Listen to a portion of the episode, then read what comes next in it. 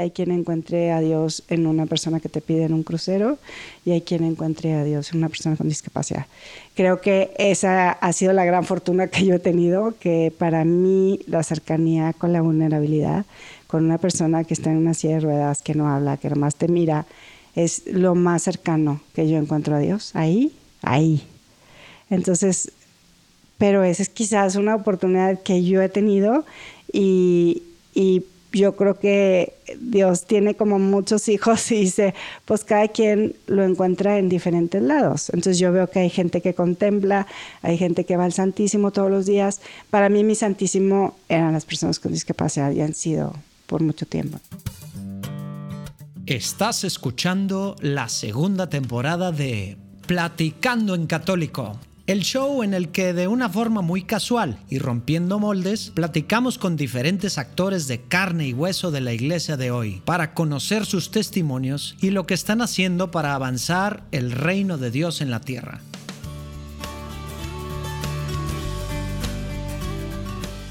Pues empezamos el 2020 con todo, trayéndoles la platicada que tuvimos con Estela Villarreal Junco, una emprendedora social regiomontana que se ha enfocado su vida tal cual a, buscar la integración e inclusión de las personas con discapacidad.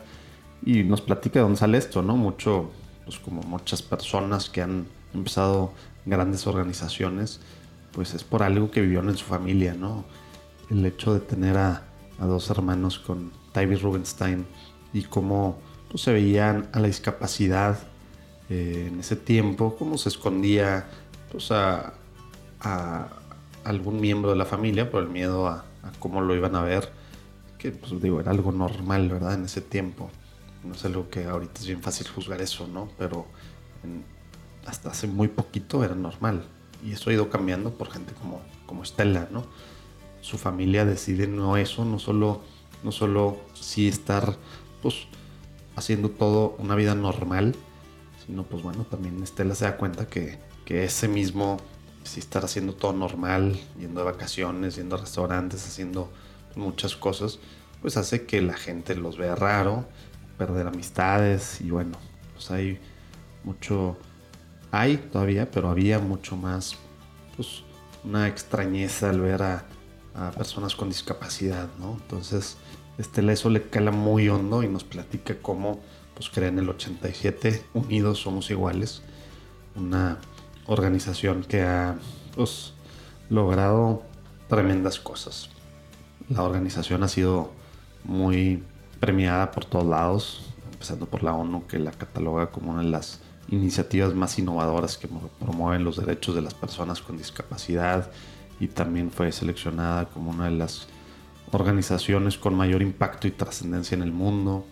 Estela ha recibido tres veces la medalla al mérito cívico, un premio de reconocimiento a tema social por, el presidente Ernesto Cedillo, eh, reconocimientos por CEMEFI, por Global Leaders of Tomorrow, por, por muchas organizaciones que están viendo que realmente lo que está haciendo Unidos está cambiando no solo la percepción de la gente respecto a personas con discapacidad, sino abriéndoles horizontes a, pues, ellos mismos, ¿no? de que estén realmente pues como dice, integrados, ¿no? Incluidos en la sociedad, que es algo pues muy difícil.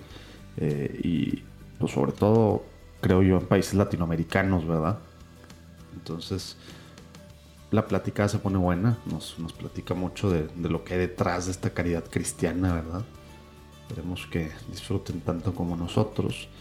Y bueno, pues ahorita es buen momento de darle seguir. Si estás escuchando Platicando en Católico en Spotify, Apple Podcast, eso, bueno, para, que te avise de las próximas platicadas. Y pues bueno, también si quieres que platicadas como esta con Estela están ayudando a ver el mundo de una forma diferente, a ver que hay gente dándole con todo desde su trinchera. Comparte por WhatsApp, por Facebook, Instagram, Twitter, lo que uses. Muy fácil, platicandoencatólico.com. Ahí está todo o bueno, así de donde nos estás escuchando ahorita de cualquier plataforma, nada más le das compartir el link. Eh, esperemos que sea una muy buena manera de empezar el 2020, así como para nosotros. Dios los bendiga, nos vemos del otro lado.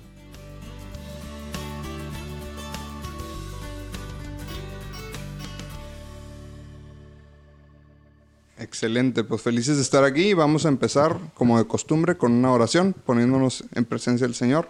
Nombre del Padre, el Hijo y el Espíritu Santo. Amén. Padre bueno, aquí estamos más de dos reunidos ante ti y te queremos invitar a que nos acompañes, a que bendigas esta, esta conversación, esta plática en confianza, esta plática centrada en ti. Eh, te pedimos que, que nos mandes a tu Espíritu Santo para que sea tu mensaje el que llegue a las personas que, que escuchan este programa y pues disfruta con nosotros este momento. Amén. Amén. Muy, bien, Estela, pues muchas gracias por darte el tiempo de estar aquí con nosotros. Eh, bienvenida. Gracias a ustedes.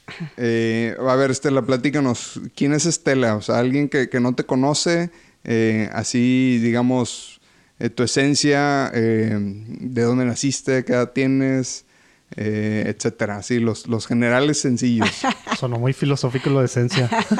Sí, Deja. Me tú, la vi. dice que, Es no le vas- pre- que no le preguntes la edad a una mujer, pero Bueno, a mí no pues, importa. volvamos a ¿En empezar. qué, en qué- en qué década naciste? Mira, No, sí, me, me mira, fui, mu- me fui muy filosófico. Estoy muy contenta, no, tengo 53 años muy disfrutados y muy vividos, este, gracias a Dios. Este, pues me creo que me puedo escribir como una persona inquieta que ha tenido una pasión en la vida que es eh, una organización social y que pues siempre en búsqueda, ¿no? Creo que es, es lo que me puede caracterizar. Ok, Estela, eres de Monterrey, como Sí, nosotros. de Monterrey. Ya, ya. este, porque Bien nosotros regia. tenemos el acento un poquito más este, marcado. Oye, última de cinco, de cinco hijos, ¿verdad? Sí, sí, sí, sí. La más chica, cuatro hermanos, dos hermanos con discapacidad, dos hermanos sin Platícanos discapacidad. un poquito de eso. ¿Cómo fue nacer, na- pues, nacer en esta familia Sí. con hermanos mayores? Y bueno, cómo este vivir con, pues digo, sigue siendo a lo mejor medio tema tabú, pero pues bueno, hace 10 años, hace 20 años, hace 30 años, pues era mucho más. ¿Cómo fue este, esta infancia, digamos? de- de tu Sí, la verdad es que, eh, digo, pues fue algo que lógicamente marcó mi vida. Para mí, pues yo nací y, y estaban mis cuatro hermanos. Entonces, para mí era lo más común, ¿no? Que dos de ellos eh, batallaran más para caminar, para hablar, y dos, dos otros no. Pero para mí era muy normal que unos ayudaban a otros, que si uno les daba de comer al otro y el otro lo ayudaba. Entonces, como que aprendí desde muy chica como actos bien sencillos de generosidad en- con mis hermanos, pero pues para mí siempre fue como que lo el tesoro más grande, ¿no? Porque yo no me daba cuenta que tenían alguna discapacidad. Para mí eran mis hermanos y todos eran Sí, iguales. o sea, tus papás nunca es como que te explicaron, oye, tienes que hacer esto con ellos. O sea, era algo que se, No, que se, fue daba naturalmente, era súper espontáneo, porque lógicamente, pues si veías batallar a tu hermano, pues le ayudabas, ¿no? Entonces era como muy, muy natural. Realmente Oye, para eh, mí eso hay que quiebre- imprimirlo, eso hay que imprimirlo en, en una placa. Lógicamente, si ves a bat- batallar a tu hermano, pues lo ayudas. que cero lógica. Día, ¿eh? No o sea, sé. está tan, tan sencillo, tan obvio y tan filosófico a la vez. Porque no lo hacemos, o sea, Ajá. pareciera que no es obvio. Lo y, que pasa es y que me sí. incluyo, lo digo primeramente por mí, Sí, ¿no? O sea, pareciera que no es obvio. En lugar de meterle el pie, ¿verdad? hay que ayudar. Etcétera, etcétera. Sí, lo que pasa es que sí, yo creo que sí era un ambiente muy natural en donde, bueno, había cierta debilidad para caminar o para hablar o para comer, entonces era como, como ayudarlos y empujarlos. Yo realmente para mí, donde fue mi enfrentamiento más fuerte fue cuando empecé a salir con ellos a la calle, ahí es donde aprendí que sí pasaba algo, ¿no? Mientras yo vivía en un mundo súper natural. y Oye, que como a qué edad empezaste a vivir este shock. Yo creo, ¿Dónde yo me acuerdo como a los siete años, Como me acuerdo años. muchísimo una experiencia bien específica que llegaba con mis hermanos y la gente que estaba en la banca se, se había retirado. Este, por ejemplo, íbamos a misa y era como muy difícil porque las miradas eran como muy extrañas. Realmente mis hermanos tenían una discapacidad muy severa, entonces sí era como súper incómodo, ¿no? Entonces yo sí, ahí fue donde reaccioné. Yo me acuerdo mucho que una vez le dije a mi hermano, oye, ¿por qué la gente se les queda viendo? Y mi hermano, que siempre ha tenido muchísima claridad, me dice, pues es que no ves cómo están. Y yo así como que era, pues cómo, ¿no? No, quisiera Fue irme por ese lado, pero sí. explícanos, digo, síndrome Tybee Rubinstein, ¿verdad? Ajá. O sea, sí es, dices, es muy severo, nada más para entender un Es poquito una, qué estamos hablando. cuenta, digo así, en términos como muy prácticos, es un síndrome de origen genético, pero lo que ocasiona es que, pues fueron, por ejemplo, mi hermana, yo viví con ella 40 años y, eh, y 40 años usó pañal, eh, nunca pudo hablar, había que darle de comer en la boca, o sea, su discapacidad es bastante fuerte, ¿no? En, en los dos casos, mi hermano falleció a los 10 años y mi hermana, como te decía, a los 40, entonces realmente es, es, era como difícil y en ese Sí, entonces... por sí mismos, digamos, no pueden, Más. no pueden valerse, o no sé cómo Ajá. se diga, no son independientes, o no Entonces, sé como cómo se que la discapacidad no era algo muy natural, entonces la gente realmente Sí, tenía perdón que te interrumpí, pero como Sí, dijiste eso, pues quería tener claridad porque luego ahorita Claro. estamos acostumbrados a que hay todo un espectro, ¿no? Entonces Claro. como que digo, Así en términos muy muchos- prácticos, pues sí, una discapacidad intelectual muy severa. Entonces, lógicamente, pues también no era algo muy común. Entonces salías a la calle, pues la gente como que... Y bueno, eh, mm, un poquito mi reflexión en ese entonces era, pues la gente tiene miedo porque no conoce. Si yo no hubiera tenido a mis hermanos, tampoco, también tendría miedo, ¿no? Entonces era como en ese nivel un poquito mi reflexión, ¿no?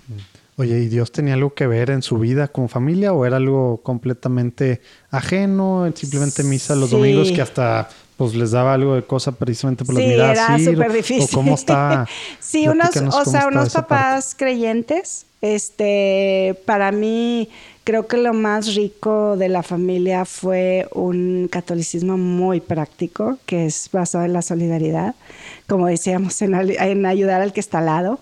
Este, muy práctico, mi mamá siempre muy práctica, ¿no? Ella es como de una, de una filosofía, este, de ayuda total, ¿no? De, entonces, bueno, yo creo que ese, esos pequeños actos de solidaridad y esas pequeñas cosas que, que vas aprendiendo, pues yo creo que las vas extendiendo, ¿no? A más gente. Mi, ahí mi, siempre mi enfrentamiento con la sociedad fue, ¿cómo hacemos para no encerrarnos y para que la gente se acostumbre a ver a mis hermanos y ver a, a tantos chavos que también tienen alguna discapacidad? Yo me daba cuenta de que había otras familias encerradas, cada quien en sus casas. Que era súper normal eso, ¿verdad? Ajá, y no por, no por, porque luego también es bien feo decir, ay, es que los encierran. Es bien fácil juzgar y a veces dices, Sí, cuando no híjole, si para ti fuera lo que fue para nosotros, ir a un restaurante y la gente se queje o la gente se vaya, o nosotros comíamos en Navidad en ese entonces un restaurante que se llamaba Las Fuentes y te servían en el carro. Y luego yo entendí por qué para mis papás era el mejor restaurante, ¿no? Porque pues todos comíamos confortablemente en el carro. Yo me acostumbré a que ir a un restaurante en el carro.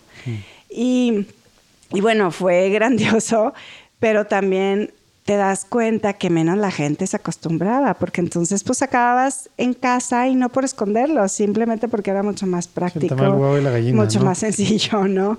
Entonces, Que este, reglas primero. Sí, sí. Ahí, ahí creo que fue el enfrentamiento y, y bueno, de ahí pues nació una idea de hacer algo. Y cuando decías que se veía una fe muy práctica, un catolicismo muy práctico, ¿estabas en algún colegio católico o algo? ¿Nada que ver? ¿O estaban en algún, eran Eh, parte de algún en- movimiento de algo? No, en, en la Bastida este, con, con las monjas, o sea, sí, sí f- soy de una familia como muy convencional, pero creo que a mí me encantó este, y creo que es un poquito la filosofía que, que, hoy, que hoy sigo, que es este, la practicidad, o sea, no podemos eh, visitar mucho la iglesia si no estamos como Claro. dispuestos a estar con nuestro más próximo, ¿no? O sea, es como... Y que nuestro papá se ha encargado mucho de recordarnos, de sí, recordarnos en sí. cada momento. esa Y que parte. yo creo que hay eh, espiritualidad para todos, ¿no? Hay quien encuentre a Dios en una iglesia y hay quien encuentre a Dios en una persona que te pide en un crucero y hay quien encuentre a Dios en una persona con discapacidad. Creo que esa ha sido la gran fortuna que yo he tenido, que para mí la cercanía con la vulnerabilidad, con una persona que está en una silla de ruedas, que no habla, que nomás te mira, es lo más cercano que yo encuentro a Dios. Ahí, ahí. Entonces, pero esa es quizás una oportunidad que yo he tenido y, y yo creo que Dios tiene como muchos hijos y dice, pues cada quien lo encuentra en diferentes lados. Entonces yo veo que hay gente que contempla, hay gente que va al Santísimo todos los días. Para mí mi Santísimo eran las personas con discapacidad y han sido por mucho tiempo, ¿no? ¿Y cuándo te diste cuenta de eso? Porque digo, normalmente algo que puede tristemente, pero puede pasarnos cuando estamos en una situación así.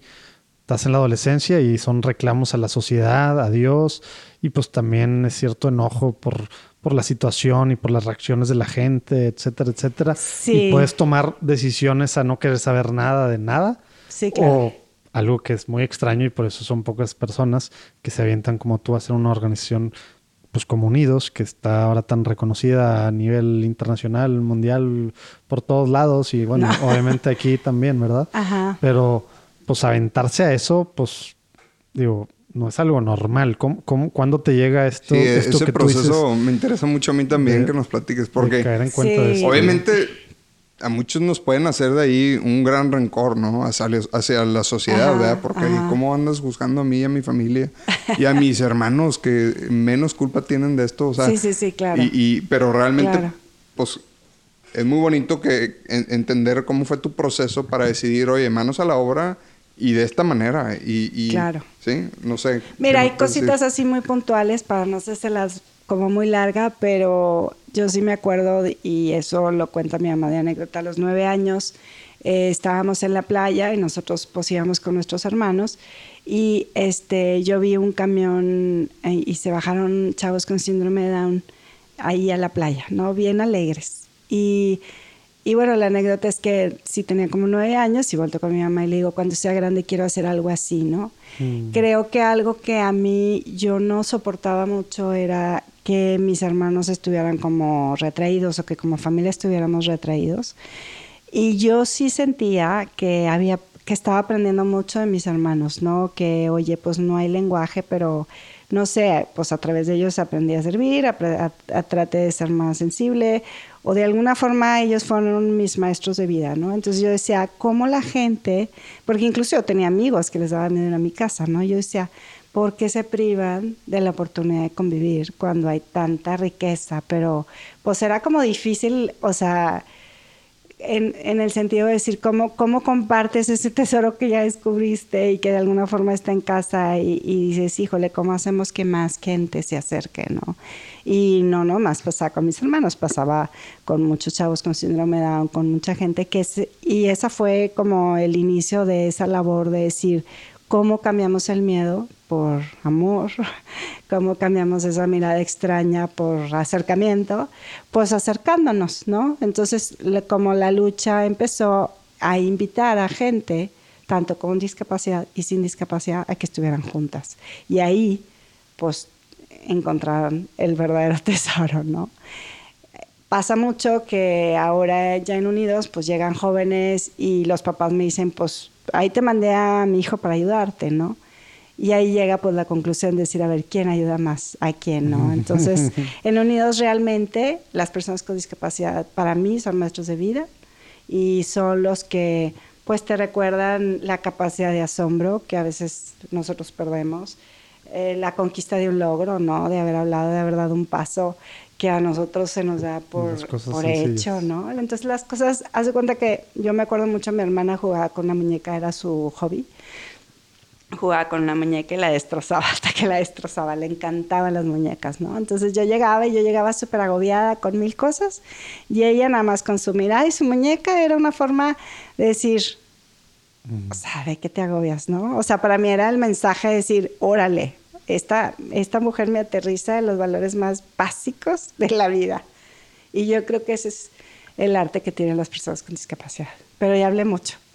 No, no, digo, a- ahorita, eh, digo, igual me voy a meter en temas más personales, pero Ajá. antes de que nos platiques cómo fue eso, pues después de, creo que fue despuésito de carrera, ¿no? El tema de empezar unidos, etcétera. Sí. Como que ahorita que platicaste, pues tú siendo la, la, pues la quinta, la última de tus hermanos y, y que tu hermano, pues falleció a los 10 años. ¿Cómo? O sea, tú eras niña, digo, no sé cuánto te llevaba tu hermana, Ajá. pero esa parte, digo, también hay gente que nos escucha que, pues bueno, tiene un hermano o un hijo, pues con discapacidad, que sabe que su, digo, yo hace algunos, hace, pues ya no sé, pocos años, un amigo del colegio que tenía muy poca, pues se supone que no iba a secundaria, te- eh, prepa, y luego estudió tech, y iba, y pues iba muy apenitas, pero se logró graduar, lo fun- hizo una asociación sí, sí. importante, y pues acaba de fallecer, aunque, digo, porque ya había muchas facilidades. ¿no? etcétera, etcétera. Y a lo mejor ya te imaginas de quién estoy hablando. Sí. Pero, pero, como que hay gente que pues a lo mejor pues desde que nace pues, pues va 10 años o 15 años expectativa, etcétera. Sí, claro. Y pues uno, los papás que nos escuchan, los hermanos, la, la familia, los mismos amigos que todavía hoy en día pues a lo mejor estamos mejor que antes, pero todavía no sabemos ni cómo acercarnos o qué palabras decir o cómo estamos siendo pues hirientes o no o estar ahí. ¿Qué nos puedes decir cómo fue ese proceso, digamos, digo, pues de duelo, por así decirlo, y salir adelante? A lo mejor ahí estás muy chiquita y a lo mejor lo viste después más con tu mi hermano de los 40. hermano falleció Pero si puedes platicar un poquito Sí. de la familia, cómo Sí. vivió eso y, y qué Yo pudieras creo recomendarnos que, de esa digo, parte, ¿no? creo que quien nos esté escuchando y que tenga en casa una persona con discapacidad, pues no podemos mentir que es un estrés constante, ¿no? En el caso de mis hermanos, pues era convulsiones o eran cámara de oxígeno o era este hay que auxiliarlos por una o por otra razón. Entonces, creo que un factor común entre las familias que tienen una persona con discapacidad es, es, es el estrés que se vive, ¿no? Sobre todo si Sí, la porque según nosotros estamos con mucho estrés con nuestros hijos, una gripa o cualquier cosa, pero claro. Claro. que no nos imaginamos Claro. Para nada el estrés Y la constante. amenaza que es. Por, por eso mi, pre- constante, mi, sí. pre- mi pregunta, o sea, Claro. ya sabes que cualquier cosita en algunos casos, Claro. y por eso las expectativas de vida, etcétera. Por eso mi pregunta sí, o sea, ¿qué puede decir precisamente esta gente que Por nos eso te diría no? que, que yo creo que está en la otra cara de la moneda, que es cómo logras disfrutar el día a día gracias Mm. a esa amenaza constante que tienes, porque nunca sabes si de una convulsión pues va a haber algo, si, o sea, eh, yo creo que los papás son muy sabios y los hermanos nos volvemos un poquito, este, pues más conscientes del día a día, ¿no? Porque esa amenaza pues siempre está. Mi hermano falleció a los 10 años, yo tenía 7 y, y bueno, pues lógicamente después de muchos problemas de salud y, y así, y mi hermana falleció mucho más grande a los 40, pero bueno, también siempre era como el, no sabes si mañana va a estar, ¿no? Entonces eso te trae pues una otra parte de educación pues muy interesante que es este cada día cuenta, ¿no? O sea, no es vivir en automático, sino creo que vives mucho más despierto porque estás como más consciente de la fragilidad. Y todos tenemos la misma fragilidad, nomás que se nos olvida. Claro. Nos sentimos fuertes, Claro. ¿no? Pero cuando la fragilidad es muy aparente y cuando realmente la ves, pues tiendes a, a- a enfocarte más en eso. Pero bueno, todos somos igual de vulnerables, ¿no? Y, y deberíamos de vivir así, pensando que, pues que cada momento, en cualquier momento puede suceder algo y, y pues lo que es disfrutar la vida, no el miedo a la muerte, ¿no? Sino cómo disfrutamos más eh, conscientes la vida.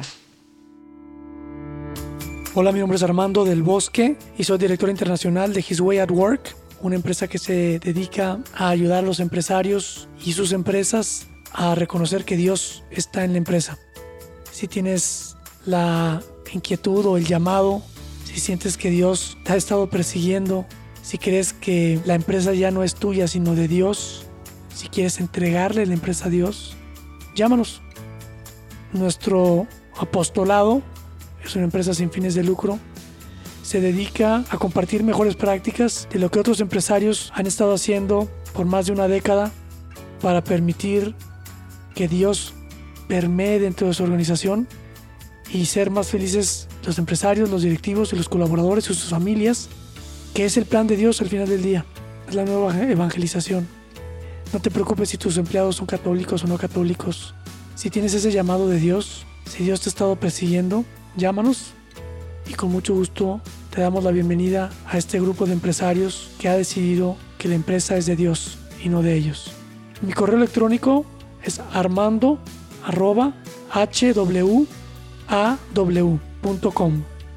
Gracias.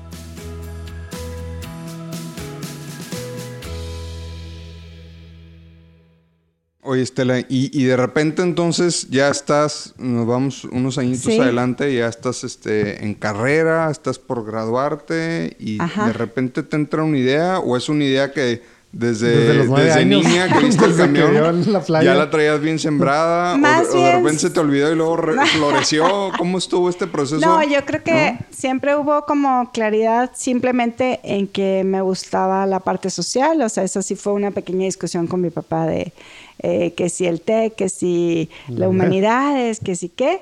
Entonces, eso sí tenía claro, no para nada tenía claro qué iba a hacer específicamente, sino fue muy padre la sincronía que tuve con una amiga que en, que en carrera las dos estudiamos educación especial y ella como muy emprendedora en cosas educativas, yo con la inquietud de mis hermanos, entonces pues dijimos, vamos a hacer un experimento. Oye, ¿cómo ves si hacemos una escuela de arte para personas con discapacidad y empezamos con un verano, ¿no? Y mm. juntamos y padrísimo, ¿no? Todavía mientras estudiaban, todavía no se graduaban. en carrera. Entonces las dos empezamos, nos juntamos y empezamos a ver, pues, ¿qué hay que hacer? No, pues así hicimos un volante, no había computadora. Oye, te iba a preguntar, porque ahorita los que nos escuchan, pues sí, Facebook, hago una página. Digo, Facebook lleva 10 años. Ah, sí, no, nada. O sea, página de internet. Era un pues, oye, volante y a los corchos. ¿Y cómo lo hacías para encontrar? Digo, como decías, las familias, pues, no era muy público, no, vivían de una forma la muy risa es que eran ¿Cómo, volantes. ¿Cómo le hacías para encontrar a gente, a familias que tenían, pues, Todavía me acuerdo que los volantes los, los es. Una historia, nada más eso, conseguir que fueran más de dos personas. Los coloreamos nosotros y nos quedamos un día súper pendientes porque estuvimos y sacamos un anuncio del periódico y estuvimos al lado del ah. teléfono y nadie llamó. Absolutamente nadie. Estuvimos todo el día esperando. Oye, no habrán anotado, no habrán anotado el teléfono. el teléfono de casa, obviamente. No había Sí, claro, no había celulares. Entonces, ahí yo creo que fue súper claro que esto no iba a ser fácil este, y, bueno, yo tenía un poquito la, experiencia de mis hermanos que habían estado en una escuela de educación especial. Sabía quiénes iban ahí, entonces más o menos fuimos, ahora sí que de casa en casa. Sabemos que aquí hay un chavo con discapacidad. Nos encantaría que nos los prestara. Nosotros teníamos 20 años, entonces pues para un papá era así como en ese entonces primero como que, ¿y para qué? No, no, pues queremos hacer una prueba, un verano y así, ya así empezó. Tuvimos por fortuna 30 papás que creyeron en nosotros. no, 30. Para el primer, el primer verano. Oye, pensé que ibas a decir tres. Cuando lo hiciste así dije, no, va a decir tres, 30. No, gracias a Dios, 30, sido, pero... Hubieran sido muchos. Sí, fue titánico, ¿verdad? Y luego 15, 15 voluntarios, que en ese entonces se llamaban voluntarios, pero esos sí eran medio a fuerza, ¿no? Era el primo, pues no muy voluntarios. o la otra que quería quedar bien con la otra y así, ¿verdad? Entonces fueron los primeros 15 así animados a decir, oye, pues vamos a hacer este experimento, vente y así, ¿no? Entonces, este, fue padrísimo. Yo siempre cuento que, digo, estaba primero pensado en niños, nos juntamos con, con los chavos en, en verano y así, y recibí una llamada de una persona y siempre platico esto porque, pues, como cada llamada siempre es como pensar en una solución, ¿no? Entonces una señora este, dijo, ay, es que quisiera saber. Y yo, le dije, ay, pues qué edad tiene su hijo. Me dijo, no, no es para mi hijo, es para mi esposo. Yo mm. le di esclerosis múltiple y pues requiere compañía, requiere amigos, está encerrado en la casa, necesita el mundo otra vez, ¿no? Necesita reintegrarse. Entonces fue bien fuerte porque fue, ah, ahora resulta pues que esto no nomás para niños, resulta que hay jóvenes, resulta que hay adultos que viven y que con mayor razón tenían esa necesidad. Entonces empezamos con chavos que habían tenido accidentes, o sea, se empezó a ampliar. Desde el principio todo. Pues digamos que el señor Enrique llegó el primer año por necesidad o por, por petición de la esposa y ya de ahí se cambió. Mi, a mi amiga le dan anillo de compromiso y me dice, ya no puedo seguir. Entonces, hoy fue bien triste y bien difícil porque en ese entonces me da risa que ahorita pienso que yo sentí que ya le habíamos invertido un chorro de tiempo. y eran como meses, ¿verdad? Y yo decía, no, esto tiene que seguir, tiene que seguir y tiene que seguir. Y, y bueno, fue una decisión difícil, pero decía, pues tiene que seguir y bueno, Dios es bien grande y siempre te, siempre hay ángeles ahí que te encuentras en el camino que están súper dispuestos a decirte, órale, que en qué te ayudo, ¿no? Y, y, me llené de gente que me decía, ¿en qué te ayudo? Y el año siguiente... Eh, ¿Qué año estamos hablando? Ese sí del 87, ese 88. No es, no es el año nacimiento. no, no, como el 88 sale un anuncio en el periódico eh, hablan 98 jóvenes queriéndose inscribir de voluntarios. me, llego a la casa. Un poquito diferente al año anterior. llego a la casa y mi mamá me dice, desde ahorita me ya no puedo con eso. Yo no me inscribí porque tenía tres años. Ah, entonces, para que, porque te noté que ya esperando. llegaste medio con rencor. ¿eh? Te estuve esperando, te estuve esperando. Y ya mi mamá dijo, ¿sabes qué? Esto ya no se puede seguir aquí consíguete un lugar para esto y así. Ah, porque, pues, obviamente. Pues porque claro, no yo estaba en la cuenta. Secretaría de Educación Especial trabajando en otra cosa y mi mamá pues le tocó contestar el teléfono y dijo, llevo 98 gentes Dijiste, que "Mamá, quieren ¿No te dije que eras mi venir". secretaria o qué, mamá?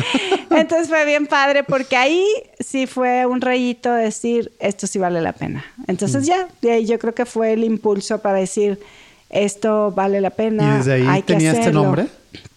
Sí, sí, Unidos. O se llamaba Unidos lo logra. Bueno, primero Unidos iluminando nuestro mundo, luego Unidos lo lograremos y ahí, pero Unidos siempre, sí. Qué padre. Sí. Oye, Estela, ¿hubo algún momento?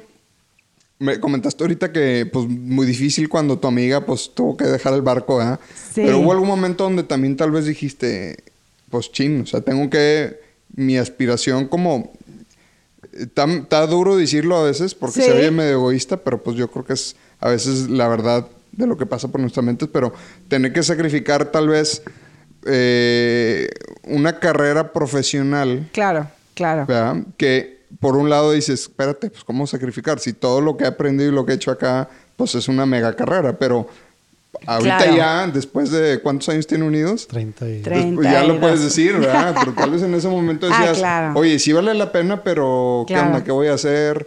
Tal vez, en- inclusive en ese entonces, pues tal vez era más presión como que, a ver, como ya te Sí. pagamos la carrera, Sí, o sea. ¿qué, qué plan traes en tu Claro. vida o qué onda, no? Primero, digo, me pasó un poquito con la prepa que mi papá me decía, ah, ya estudiaste físico matemático, ¿no? ¿A qué te vas a humanidades, no? Y, y una de las, otra de las cosas que, que sucedía, por supuesto, en ese entonces, ni siquiera qué esperanzas que se, que se supiera que existía el emprendedurismo social, ¿no? Hoy ya tiene nombre, Sí, apenas, hoy ya te identificas y dices, ah, eres un emprendedor social, ay, bueno, menos mal que ya tengo nombre. Pero en aquel entonces, pues no, como tú dices, era, la barrera era bien fuerte porque era como, bueno, esto lo haces el sábado y el domingo, ¿verdad? Esto va a ser Sí, tu tiempo libre, ¿ah? esto apostolado, pero, pero pues, si realmente quieres que salgan las cosas, pues hay que dedicarle todo el tiempo del mundo y las horas completas, ¿no? Entonces sí, sí fue súper, súper difícil, sobre todo porque en ese entonces no era tan común. Ahorita me encanta ver a los jóvenes cómo están pensando siempre en un negocio social, en que tenga impacto social, en que no solamente la utilidad y la rentabilidad, eso no existía antes, ¿no? Antes era como, pues sí, es como, y yo me acuerdo que muchas o muchas amigas, no, bueno, pero ¿qué haces unidos? No, no, por eso, pero ¿qué haces? ¿Verdad? O sea, que, que realmente sí haces. Pues unidos, ¿verdad? O sea, creo que sí, pues había como, como eso de que, bueno, ese es tu, no sé, juguete, hobby, ¿no? Pero ¿qué haces? ¿No? Entonces era así como, hasta que, bueno, pues todo eso va, va cambiando. Cuando uno tiene claro lo que quiere, pues independientemente de las voces externas, pues vas por lo que vas, ¿no? Entonces, eh, el, la, la, el, el ir renunciando y el ir diciendo, o sea, creo que pues es gracias a muchísima gente porque esto no se construye sola, o sea, es mucha gente la que en el camino se va sumando y te va echando porras y te va diciendo si se puede y yo te ayudo con esto y yo apoyo con esto. O sea, realmente Unidos es de la comunidad porque esto no se hace con una sola persona, ni una voluntad, ni nada, sino es realmente de la comunidad y, y bueno, por fortuna y gracias a eso, pues hemos sobrevivido 32 Bueno, años. por eso ¿no? el, el nombre pues queda perfecto. ¿eh? Ajá, unidos somos iguales. sí, totalmente, porque pues sí, esto es gracias a muchísima gente y agradezco. Y a- es un camino súper, súper padre, así como dices que renuncias a, a un, quizás a una carrera profesional este socialmente prestigiosa que, que verdad que ya no sabemos Que quién sabe qué quiere decir eso, qué quiere decir verdad Pero bueno, en nuestras Pero ideas te pensamos que es te cosas. encuentras a gente que no la cambias por nada no es un camino de muchísima eh, no sé, de mucha satisfacción de encontrarte gente que realmente ayuda, que realmente da, que realmente de forma silenciosa. A mí me toca estar con un micrófono. Hay muchísima gente que lo hace posible y que no la conoces, ni siquiera sabes quién es, ¿no? Y para mí ese es el valor, el gran valor de mucha gente que ha hecho posible Unidos y que no está aquí en- conversando con nosotros, ¿no? Pues sí, Un saludo a todos ellos, ¿no? Realmente Sí. que muy admirable. Este, aquí en Monterrey realmente te lo imaginarás, pero pues es una asociación que es muy sonada. O sea, yo me No, acuerdo yo creo que desde todos chiquito. hemos hecho. digo, Claro, a mí me o sea- prácticas, bueno, desde. Yo creo que desde. Bueno, prácticas. Íbamos los sábados Y íbamos, bueno, al lado del mexicano que creo que era ah, nuevo. Sí, qué risa. Y Ahí luego fuiste. a, a- ¿cómo? al Parque Al España. Parque España, pero eso eran veranos, eso eran sí, veranos, porque me sí. tocó veranos y así también. Sí. Pero pues era, digo, según yo, pues todo el mundo sabe qué es. Digo, no sé si en otras De partes alguna forma, digo, para mí es como muy, muy padre porque sí hemos pretendido ser una opción de formación para chavos. Entonces, eh, lo que me gusta que se da, digo, estamos en diferentes ciudades, todavía no se da en las demás ciudades, pero lo que sí se da aquí en, ¿En Monterrey. cuáles ciudades? Platícanos ahorita. Estamos en parte. Puebla, Querétaro, ahorita te platico, pero lo que sucede aquí es que realmente ya hay ex voluntarios que quieren mandar a sus hijos por la formación sí. que implica. Entonces es muy padre porque yo sí creo que podemos ser una opción de formación muy interesante para familias. Para el mundo de hoy, Ajá. que no vemos al Totalmente. prójimo, ¿no? No, es que, estamos de Oye, forma digital ayudando, Voy, pero no, voy a, no voy a lo hacer una, presencial. una especie de pausa o intermedio. Ahorita estamos, saludos a, a los nuestros amigos mexicanos australianos que acabamos de ver, que nos siguen y nos Ajá. escuchan, una comunidad de hispanos allá, que Qué vinieron, padre. nos escribieron hace algunos meses porque se gancharon con un, con un episodio que tuvimos el padre Zavala de, Casa Monarca. ¿no? Ay, sí. Y ahora que vinieron, que vienen algunas semanas, fueron hoy a Casa Monarca y nos estaban platicando hace, uno- hace unos ratitos precisamente de cómo, digo, para empezar, el hecho como mexicanos, pues exigimos mucho para nuestros vecinos del norte en tema de, pues, de humanidad y de todo y con los migrantes. Sí. Y somos lo peor para nuestros hermanos Claro, centroamericanos, ¿no? claro. Y cómo esto, digo, ellos que les tocó hace rato, pues ir a una especie de capacitación y luego a dar un recorrido y a dar de comer y a, Sí, a diferentes hermanos, pues centroamericanos cómo precisamente están ellos, pues ya, o sea, lo que les sirvió, ellos no fueron a ayudar, o sea, obviamente sí fueron a ayudar, ¿verdad? Pero lo que estás diciendo, la formación con lo que se quedaron, el clic, Claro. lo que cambió su mente, lo que están aprendiendo del prójimo, de tal. Como tú Totalmente. dices, no, no, o sea, es ir a mandar a nuestros hijos a que se formen, no a que Totalmente. ayuden. Como que este tema que hoy en Sí. día estamos tan metidos, no nomás en lo digital, en nosotros mismos, ¿verdad? En Claro. Nuestra misma burbujita Claro, del yo mismo y de mi círculo más cercano, claro. pero todo lo que nos ayuda a humanizarnos, que es precisamente lo que ha dicho el Papa Francisco tantas veces, ¿no? Por eso el tema de salir a las periferias, esto es salir a las periferias, lo que hacen Totalmente, ustedes. porque es de nuestra acercar. zona de confort. Ajá. Y es decir, bueno, es y me encanta que haya chavos que se vayan a construir techos y se vayan a otros países. O sea, para mí todo vale muchísimo la pena.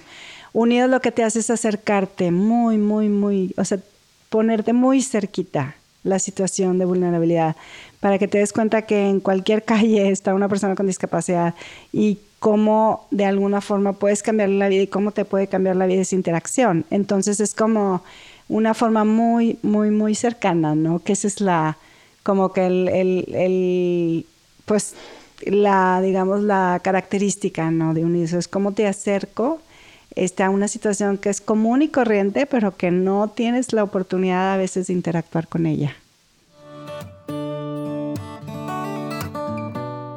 Hola amigos, soy Alonso y les presento este disco acústico de sanación que he grabado, gracias a Dios, y a muchos hermanos en Cristo. Disponible en cualquier plataforma digital como Spotify o iTunes. Lo puedes encontrar como Alonso Day, D-E-I, o Recuerda quién eres. Muchas bendiciones y espero que estas canciones les ayuden tanto como a mí. Tú eres mi hijo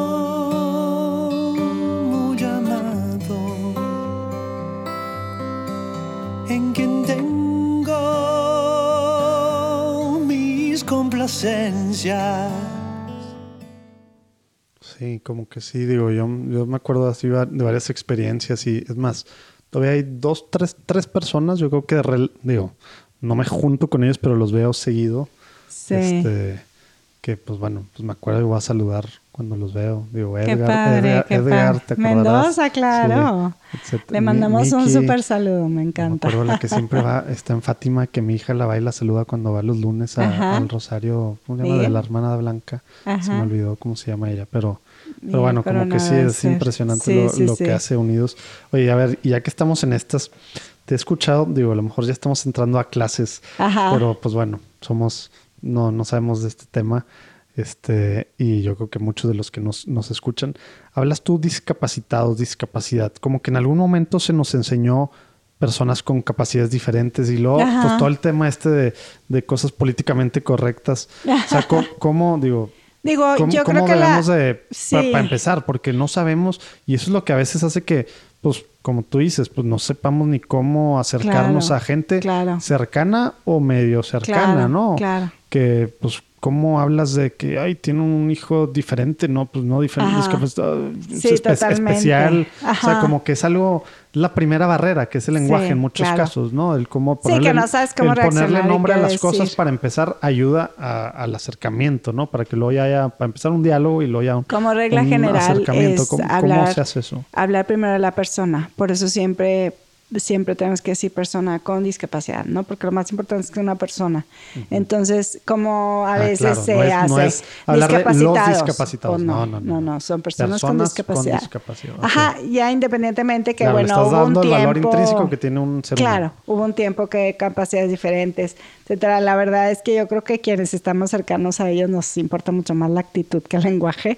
Pero, pero bueno, sí es una regla por lo pronto de decir personas con discapacidad. O sea, primero son personas y que tienen una Pero, condición de pero sí discapacidad. es el tema, porque luego estaba el tema de que es que no, no es discapacidad, son diferentes o son especiales. Ajá, ajá. Pero sí es personas con discapacidad. No, y antes pues era el concepto minusválidos, entonces Ah, sí, bueno, se luchó sí. muchísimo porque Sí, era pues sí que está. tienen menos valor, entonces... no, es que Sí, esa es la. Sí, definición de la palabra. la. Errores, errores que como humanidad hemos cometido bien gachos, Sí, ¿eh? pero yo creo que de alguna forma sí, eh, vamos evolucionando en muchos temas y yo creo que este tema ya te da muchísimo gusto ver en las escuelas, ver en las preparatorias gente con discapacidad incluida.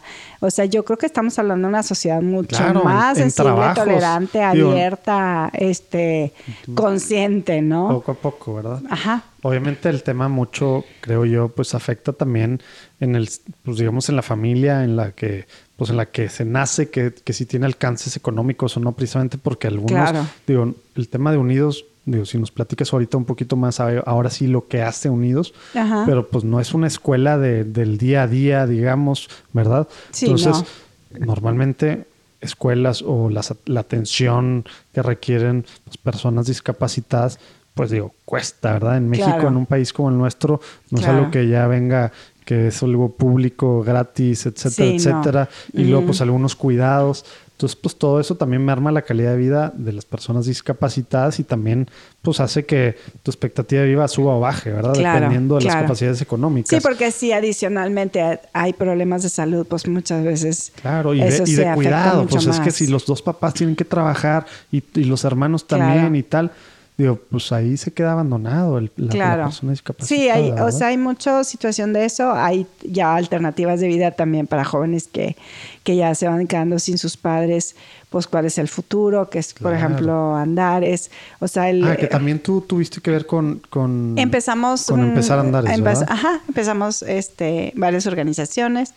Este, el Amanecer, EFETA, varias Ah, organizaciones. también, también esas. Ah, sí, mira. sí, sí. No, pues Todas, todas nos unimos porque de alguna forma nos dimos cuenta que los, los jóvenes ya adultos, este, no había forma de incluirlos. A mí una, una vez una señora me dijo, este, yo voy a dejar tu nombre en el buró, este, si algo me pasa, quisiera que te hicieras cargo de Claudia, se llamaba Claudia, una chica con discapacidad intelectual.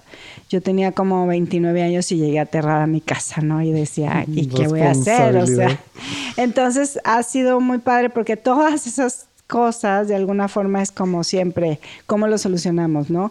Y en ese momento también este Lili del Nuevo Amanecer y Blanca de Feta, Marce de Oga, varias organizaciones se, se topaban también con lo mismo en la inclusión laboral, entonces por eso se hizo una opción de inclusión laboral y, y, este, y vivienda para jóvenes que ya se iban a se quedaban sin sus padres o para jóvenes que fueran más independientes, ¿no? Entonces, pues es como, yo creo que al final es como ir respondiendo a- en el camino a las necesidades que se van presentando y que pueden estar en tus manos, ¿no? Entonces, pues yo creo que esa es como un poquito la lección, ¿no? Que esto no es algo inacabado, que siempre hay una necesidad nueva y siempre hay que ser muy creativos para ver de qué forma damos solución, ¿no? Oye, y quisiera, digo, que nos platicaras un poquito de, digo, creo la mayoría, no todos, la semana pasada supe que, que, que al menos una persona que nos escucha no es católica. Ajá. Eh, pero bueno, la mayoría son católicos y a veces pues no estamos muy conscientes, aunque repito, ahorita estamos como que en estos últimos, que son siete años del Papa Francisco, como que concientizándonos en tema de caridad y misericordia, Sí. etcétera, hasta Sí. hacia nuestros hermanos. Eh, antes de que nos platiques un poco o que nos des a lo mejor unos tips que como católicos pues no estamos, pues para empezar siendo las, las horas de misericordia, etcétera, con- eh, que de una forma pues tan, tan clara y contundente, pues digo, has hecho tú y, y se vive a lo mejor en Unidos. Eh, no sé si, si nos puedas, antes para, creo que a lo mejor, digo, pues un- uno que lo vivió o aquí lo ve, pero si puedes así muy cortito explicar qué hace Unidos para los que nos están escuchando para empezar. Sí. O sea, qué son las cosas que hacen Unidos. Sí, Porque a ah. lo mejor todavía no hemos llegado a eso, está medio en el aire esa parte y Sí, estamos hablando Unidos lo que, cosas. lo que trata es de transformar esa actitud de, de la gente a, a través de educándola, haciendo que se acerquen jóvenes con discapacidad y sin discapacidad en programas recreativos y sociales, y ahora niños también con discapacidad y sin discapacidad. Que eso es muy importante, Todo- recreativos y sociales, ¿verdad? Sí, o sea, todo es que en una cosa normal de, de diversión. Sí, de irte a un paseo, de irte No al es nada cine, de ir a formal un de parque. clases, de nada de eso, No, ¿verdad? no, no, no es una rehabilitación formal. Hay muchas instituciones que Exacto, se nomás dedican a quería esa que- parte. que quedara esas partes Eh, esta parte es la recreación y, y, bueno, el tener amigos, el salir a la calle, el, el compartir un parque de béisbol, una, un juego de fútbol, etcétera, ¿no? Y el, ese acercamiento es un pretexto para que haya esa convivencia y para que tú interactúes más en la vida y te compenetres en la vida de la persona con discapacidad y la persona con discapacidad en la tuya, ¿no? Entonces, es digamos que todas las actividades recreativas son el pretexto para que ella haya esa interacción y ese aprendizaje. Entonces, para la persona con discapacidad, pues la autoestima de que otra gente que no es de tu familia quiera estar contigo, quiera salir. Para los papás que tienen un hijo con discapacidad, pues también tener un respiro, ir, venir, etcétera. No, y les cambia también, o sea, la forma en la que me imagino Claro. regresan. Yo sí me acordaba cómo llegaban, a, a cómo se iban, cómo los Sí, dejaban y todo. y cómo valoran Salud. también el y decir, uno también, o sea, sí. sí se hacen amistades, de verdad. o sea, no- Totalmente. Y los jóvenes, pues padrísimo, porque muchos jóvenes a veces se meten por el- las horas de servicio social. cumplir. O a veces porque les gusta la niña que está de estar. y entonces siempre decimos Bueno, que no pues, importa de por qué llegan, lo claro. importante es cómo salen, ¿no? Entonces, bueno realmente la transformación que se da es súper interesante, ¿no? Para el que fue a fuerza, a veces nos los llevaban castigados, a veces decían los papás, es que tronó año, entonces te lo, te lo mando castigado. Y yo, úrale, ¿cómo que Oye, eso es un castigo? Gracias por el halago, ¿no? Sí. Entonces viene al castigo. Pero bueno, lo más padre pues eran las transformaciones y yo gozaba viendo esas caras que llegaban extrañas al principio y luego cómo se iban transformando y Claro. cómo se volvían pues ahora sí que chavos eh, con la camiseta de Unidos bien puesta y, y- y padrísimo, ¿no? Yo creo que hay muchísimas transformaciones muy interesantes de chavos que, que llegaron así de alguna forma a fuerza y que encontraron pues un sentido de vida. Para mí, así como si yo pudiera resumir cuál es, sería la labor desde el punto de vista más católica de Unidos, es, es encontrar sentido de vida. O sea, yo creo que para un chavo con discapacidad es despertar ese sentido de vida de que es querido por alguien más, que no solamente su familia. Para un chavo que llega a ayudar, pues es, oye, ¿cómo puedo transformar la vida de alguien y cómo cómo vuelvo a conectarme con la vida, hace cuenta, para un empresario que se vuelve consejero, para un donante que da su dinero. O sea, creo que en el fondo, en el fondo, pues es lo que más me mueve como fundadora de esta organización, que es decir, ojalá que cada persona que llegue a Unidos sea tocada y sea de alguna forma, este encuentre un sentido de vida ahí. La evangelización de hoy en día presenta retos enormes. Hay un abismo que cada vez separa más a las audiencias creyentes de las no creyentes. ¿Cómo podemos estar a la altura de la misión? Lumen Media es un proyecto dedicado precisamente a la evangelización en las redes sociales. En nuestras plataformas puedes encontrar contenido entretenido, informativo y diseñado especialmente para ayudarnos a evangelizar mejor como católicos. Búscanos en Instagram, Facebook y YouTube. Nos vemos ahí.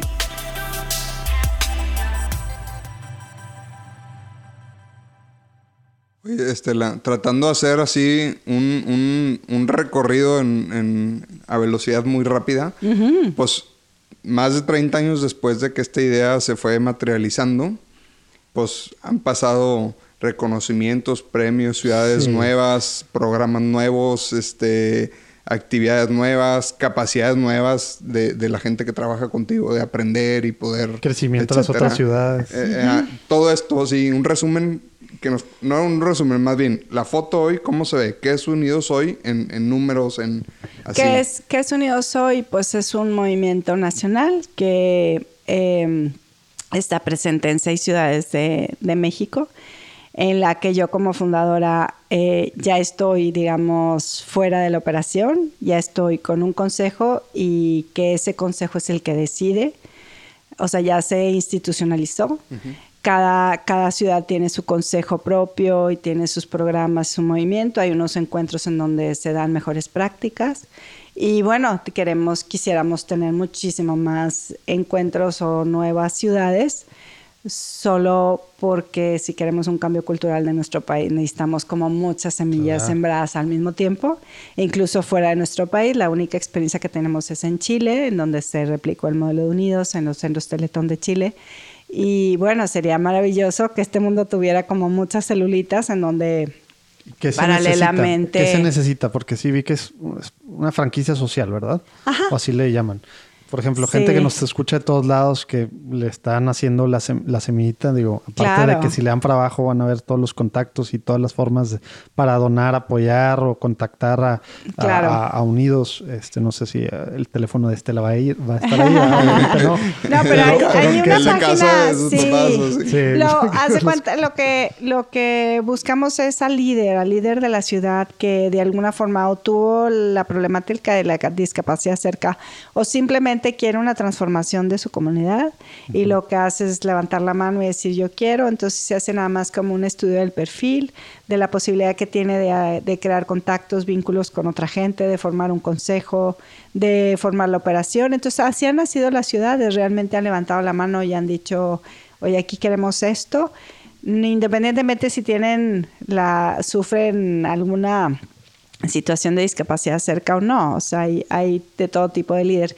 Y hay una persona responsable, Maite Cárdenas, que es la directora nacional, que es la responsable de ir viendo, ir, ir capacitando, dando las herramientas para que se cree. La más reciente creación es Chihuahua y pues está teniendo sus primeras actividades y pues es súper emocionante, ¿no? Y hay un consejo y ahí van. Entonces, este, pues yo creo y siempre...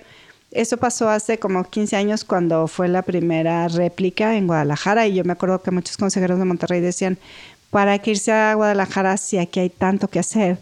Y, y bueno, la Es la tesis pregunta era de esa. siempre en cualquier cosa, ¿no? Claro, la tesis es esa, es decir, pues si queremos un cambio cultural necesitamos tenerlo lados. en muchos lados, ¿no? Porque Aparte, esto no nunca vas a acabar con contigo mismo, con tu propio círculo, ¿no? O sea, claro, digo, claro. hay que empezar Entonces, paralelamente o simultáneamente, pues eh, esa semilla de sensibilización se está dando en diferentes comunidades. Entre más comunidades, pues esperamos un futuro mejor en muchos aspectos y un cambio cultural mucho más rápido y acelerado, que eso es lo que pretende Unidos. Pero pues ahí, ahí vamos, ¿no? La foto actual es que yo estoy aprendiendo a estar fuera, o sea, a ya no tomar decisiones, a hacer decisiones consensadas, a tener mucho cuidado en qué silencios tengo que hacer, dónde sí participar. Les digo que, aunque yo no me casé, eh, siento que soy como una suegra, ¿no? que la suegra tiene que tener mucho cuidado, qué sí decir, qué no decir, en dónde meterse y en dónde no meterse. Entonces creo que ahorita es mi papel de suegra un poco con Unidos, ¿no? Ser muy prudente, ver cómo las cosas marchan, este, estar lo más lejos que se necesite para respetar y lo más cerca que se necesite para seguir como cuidando y dando ese amor, ¿no? Wow, me gustó mucho tal cual eso.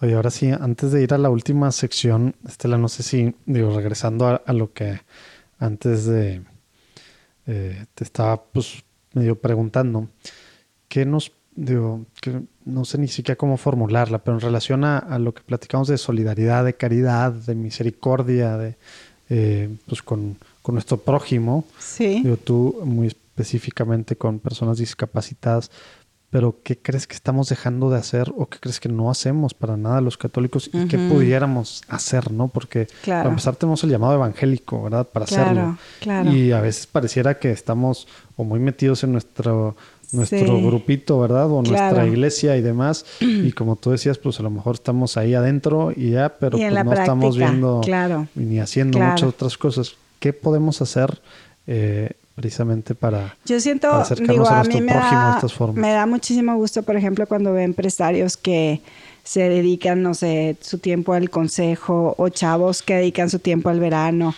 O sea, yo digo que si en tu, a ver, cómo, cómo, cómo, no sé cómo decirlo, pero si en tu globalidad de estructura de vida tú tienes el servicio como parte tan importante como tu trabajo y como tu familia y como ya estás del otro lado, ¿no? O sea, yo digo, he soñado y, y he querido hacer una plataforma tecnológica para eh, dar compañía a gente que lo necesita y así. Entonces yo decía, es que a mí me encantaría y mi sueño es hacer de la generosidad algo de todos los días. Así como tú dices, oye, yo voy al gym y voy una hora al gym, oye, pues yo voy una hora a acompañar a tal persona que está en la tercera edad, pero como una parte tan tuya como hacer ejercicio, como estar con tu familia, Wow. que ya sea como Qué- qué una padre- qué práctica. padre ¿no? sueño. Sí, ahí, ahí estamos con ese sueño. Este, yo no lo veo por otro, por otro lado, ¿no? O sea, yo creo que es así como tú tienes tu parte espiritual, que es eh, ir a la iglesia, y tu parte familiar, y tu parte de ejercicio, y tu parte de trabajo. Si esto se incorpora como una parte más, ya, ya la, ya la hicimos, ¿no? Entonces creo que esto fue desde la formación de niña de un catolicismo muy práctico, pero yo sí creo que, que más que la estructura de la iglesia y que es tan importante es pues es en tu más próximo, ¿no? Donde realmente, Es que, realmente es que repito, te nació tan natural que yo te lo digo así muy en serio. Está para ponerlo en una placa, ¿eh? O sea, veo a mi prójimo necesitado, lo ayudo, obvio. O sea, te nació muy natural pues porque tú lo vives, obviamente, Sí, ¿verdad? Pero sí. pues a veces se nos olvida y es algo, híjole, Y es bien Y, y sencillo, digo. predicamos y no actuamos. Ajá, pero le podemos dar como 20 Sí. frentes de por qué eso es tan obvio y, y también Oye, 20 frentes de por qué no lo hacemos y, Y, pues... y justo lo que estás diciendo va a sonar bien egoísta esta cosa, pero digo lo que voy a decir. No, pues mejor pero no lo digas. Me, pero me, me acordé de, no, de, de, un, de un estudio, o de varios a lo mejor, pero varios artículos que, hace, que ha escrito Adam Grant, que es muy famoso experto en comportamiento humano y se mete mucho, bueno, yo soy fan. Ajá. Este, y, y él analiza, bueno, como que él divide a las personas en, eh, de acuerdo a varios de sus investigaciones, eh, ya ni me acuerdo cuáles son los otros cuatro, los otros tres, digamos, pero el tema de givers y hace un estudio de la gente que dedica, no me acuerdo exactamente, como tú dices, a lo mejor no era una hora diaria. Pero, Ajá, ajá. pero a lo mejor voy a ponerlo una hora a la semana Sí, para que sí, no suene sí. tan, porque a lo mejor una hora diaria No, es a, imposible. a- a mucha gente Yo tampoco pues lo hace que ya no así. hace que ya no haga nada Totalmente. verdad pero pero era algo era algo que yo cuando lo leí lo vi era algo súper accesible no tema una o dos horas a la semana Ajá. y como que hace un, un ya ves que pues los gringos son muy buenos para hacer eh, estudios eh, longitudinales que a través de varios años van midiendo varias cosas no como aquí que para empezar ni hacemos estudios ni investigación ni nada y los que sí es de una foto en vez de una película no Ajá. acá veía la gente que realmente, independientemente de otros factores que tenía que ver el tema pues, social, económico, etcétera, etcétera, los que se involucraban, nivel de satisfacción de vida, temas hasta de, de salud, Ay, temas de un chorro de estudios, dicen, "Oye, al menos por la, ob- obviamente como tú dices, Por el interés por de eso estar llegar, saludable. como tú dices, después la idea es pues salir diferente, pero, Claro. pero es algo, no, no estás quitándote tiempo de algo que te hace bien y no estás tú, porque lo, ah, nada más me voy a cansar más, nada más me voy a fregar más, me, me voy a acabar haciendo, No, no tengo haciéndole bien a, tiempo. a- a más Sí. gente. No, no mejor Sí, le dedico sí, a cosas que me hagan, que me enriquezcan a mí.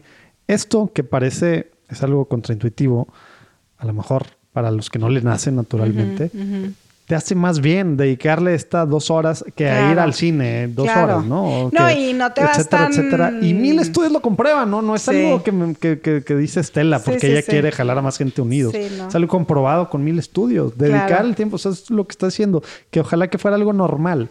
Pues para la gente que es normal, comprobado que le, le benefician mil cosas en Totalmente.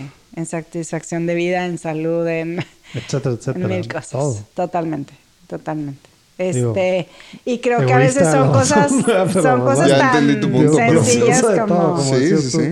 Sí, cosas tan sencillas como pues la gente que te piden los cruceros, o sea, siempre tenemos pues muchos pretextos, ¿no? Es que que se ponga a trabajar, es que pues yo, yo me acuerdo que un sacerdote siempre me decía y me encantaba, me decía, mientras tú no sepas qué pasa, o sea, pues tenemos que dar, ¿no? No Sí, importa si la, la duda, otra, ajá, decirlo, ¿no? si la otra persona pues capaz sí está mintiendo, y está, pero mientras la duda está, y, y con Casa Monarca me encanta que la menciones porque también tuve la oportunidad de estar con Padre Luis hace, hace poco tiempo y, y me decía, es que tú crees que la gente va a caminar tantos kilómetros para venir a robar.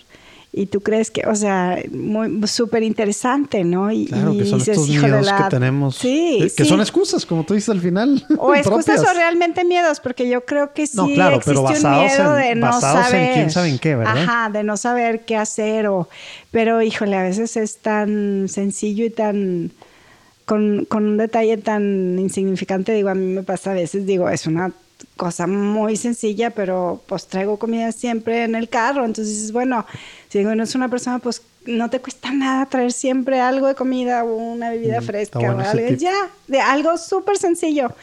En un minuto que cambia un semáforo, punto. O sea, Mm. no, no hay que hacer grandes cosas a veces, es, pero es simplemente como traer ese, un poquito ese chip, ¿no? Esa, no, no ir así por la vida como no volteando para los lados, ¿no? Wow, pues qué padre. Oye, Estela, ya llegó la muy temida y polémica sección de preguntas rápidas. Qué miedo. Según, según Lalo. Este, no, no, no te miedo. Lalo le gusta hacer polémica diciendo que es Oye, polémica. después de varios episodios al hilo, hoy me voy a aguantar de hacer la broma del origen del universo. Hoy no lo voy a hacer. No, A son, son preguntas de respuesta rápida, sí. Lo Me primero siento que como se en te una silla venga. eléctrica, qué miedo. Da, vamos, da toques si das la respuesta Ah, bueno. incorrecta. No. Este. eh, así, máximo dos, tres oraciones, lo que se te venga en mente. Sí, Ok. ¿Va? Ok.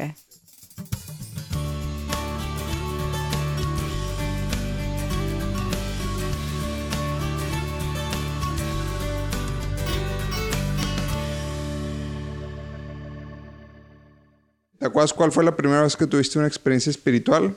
Más o menos qué edad tenías y en concreto qué fue lo que viviste.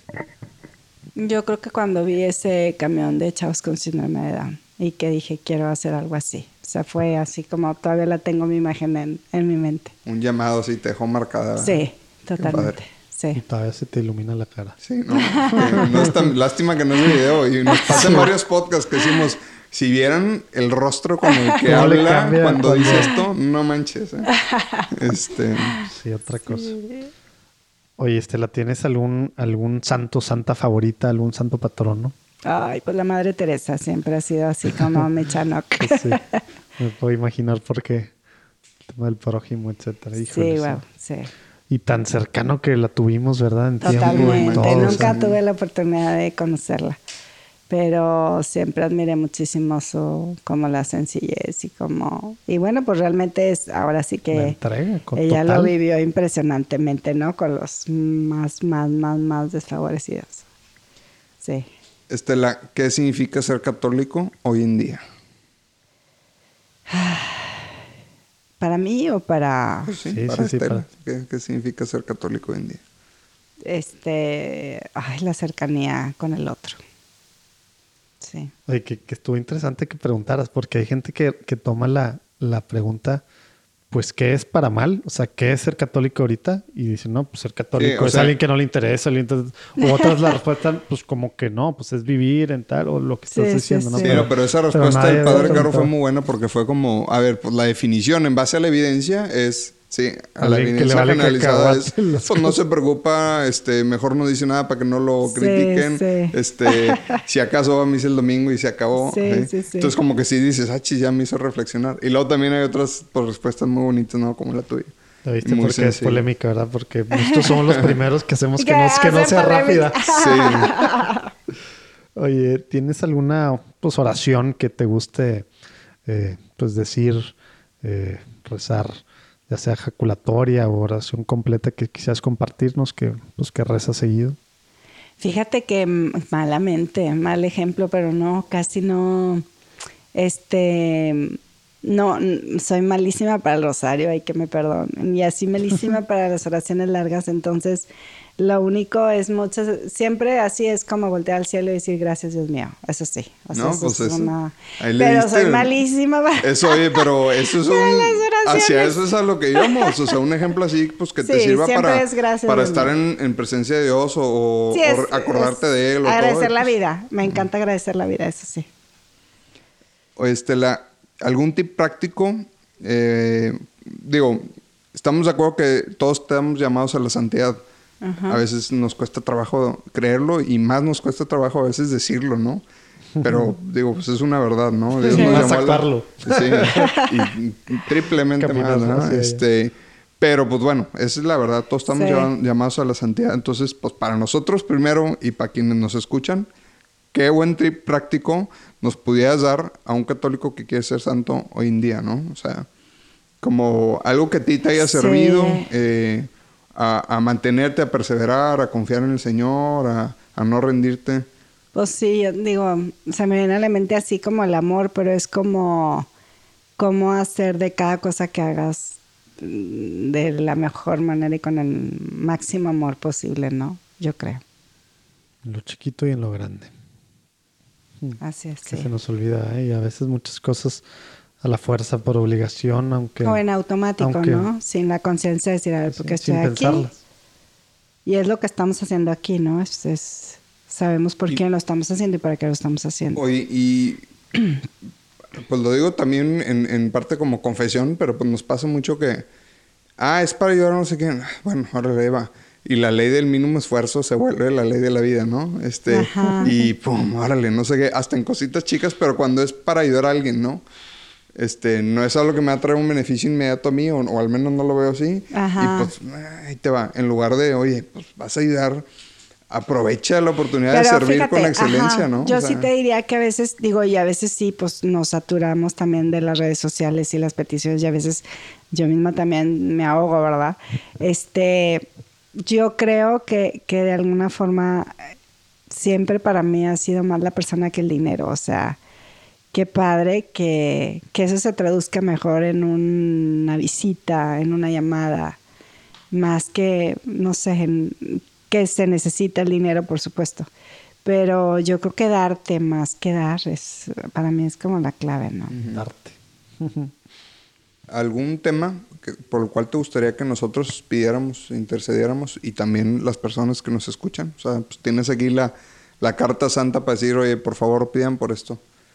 Y cuentas Ay, con sí, yo creo oraciones. que, digo, siempre el, el que una obra se sostenga eh, es como siempre el reto, y no digo que económicamente, yo creo que, que se sostenga en su espíritu y en su mística y en su deseo de darse. Entonces, sí es posible tener presente eso, que la obra de Unidos permanezca en su esencia, yo creo que sería Unidad, de liderazgo, mucho. ánimo, empeño, que eso se que no mantenga se desvirtúe. vivo, fuerte, ¿no? Así es. Cuenta con ello. Pues Que la suegra siempre esté bien pegada entonces. Gracias.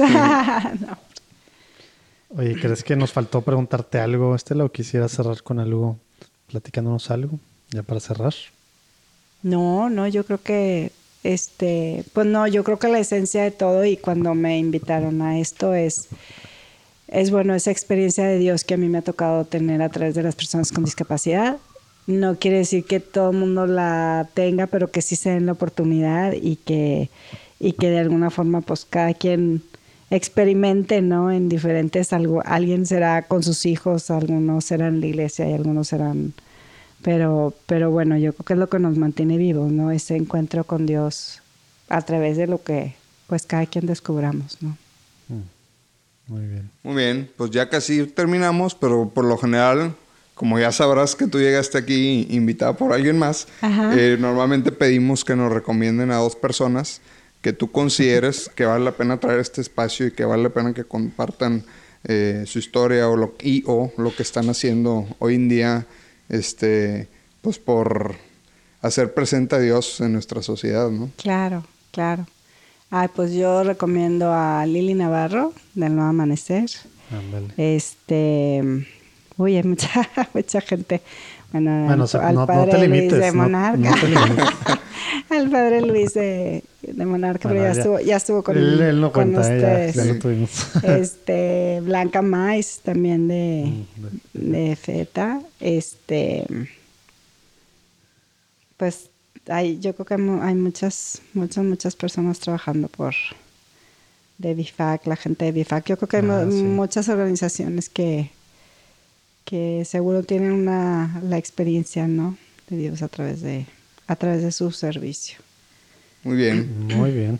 Oye, Estela, muchas gracias por tu tiempo, gracias por venir y abrirte No, y compartirnos ustedes. todo esto. Este, realmente una obra muy bonita de admirarse todo lo que, como tú dices, pues sí, tal vez de algún lugar nació la idea y se le empezó a dedicar horas, pero pues mucha gente que se ha involucrado y realmente Totalmente. darles un grande aplauso a todos ellos, eh, reconocerles este No, y lo padre es como tú dices, ya estamos en la generación de, pues ya estuvieron los papás y los hijos, y tocó Claro. tanto a los papás esto que pensaron que era su servicio social o para o ayudar o algo, que lo están viendo como formación. Sí, o sea, sí se está logrando lo que dices, cambiar la sociedad. Sí. Obviamente, ojalá que saliera de Monterrey, ¿verdad? Por eso Sí. los que nos escuchen, si le dan para abajo, van a ver formas de o apoyar a Unidos o de ver cómo, pues donde no estén, pues, también poder Y, contactar. habla y si nos escucha alguien de Unidos de alguna otra ciudad, pues realmente felicitarlos, animarlos, eh, Ay, qué sí. bonita labor están Los de haciendo. Monterrey, no. ¿eh? Qué padre. O sea, obviamente a los de Monterrey, pero pues también incluir a, a los de otra ciudad. Claro, claro que Este, sí. Claro que sí. Estás tan incómodos los comentarios de Urquidi. Este, una mención especial para los de Unidos de Monterrey también. Si no era obvio que les mandábamos Ya un fuerte abrazo. Este, Claro. eh, pero bueno, pues muchas gracias a todos los que nos escucharon. Les mandamos un fuerte abrazo. Muchas gracias, Estela. Y pues bueno, Y saludos a Macedonio que, que recomendó. Sí, saludos a Macedonia nuevo. Oye, le vamos a tener que mandar saludos muchas veces. Ánimo, que Dios los Muchas bendiga. gracias. Dios los bendiga. ¿Qué tal la platicada? Otro rollo, ¿ah? No, hombre, padrísimo realmente lo que, pues lo que hace Unidos, lo que está haciendo Estela. Eh, no nada más ya a través de Unidos, pero, pero bueno, pues digamos que al menos en Monterrey, en México, pues ya es una institución, por, por así decirlo, aunque le dé pena por humildad. No, no pena, aunque por humilde diga que no, Estela en platicandoencatólico.com. Acuérdense que pueden ver las ligas a, a lo platicado, todo lo que platicamos. Y la próxima semana, el próximo lunes, vamos a tener la platicada con Armando del Bosque, eh, director ejecutivo y en particular es el encargado de, de Latinoamérica eh, de, His Way at Work, las empresas consagradas, que pues, suena a lo mejor muy sencillo, pues consagrarte, pues vas a la iglesia y te consagras y ya, ¿no? Pero hay todo un proceso, procesos, procedimientos, perdón, eh, y acompañamiento, coaching, en el que al final están haciendo también una comunidad, se pone padre la platicada, otro rollo lo que están haciendo con los empresarios, porque al final de cuentas, la gente, ¿dónde es donde pasa la mayor parte de su vida despiertos? En el trabajo. Entonces ahí es donde hay que, hay que evangelizar, ahí es donde hay que poner el ejemplo, no nada más predicar, sino de cómo se trata a los colaboradores, de todo lo que se hace hacia adentro, de programas por ayudarlos, etcétera. Y bueno, obviamente poniendo a Dios al centro también. Claro que se puede, aún en países como el nuestro, como los nuestros en Latinoamérica. Dios los bendiga, que tengan una muy buena semana. Nos vemos el próximo lunes.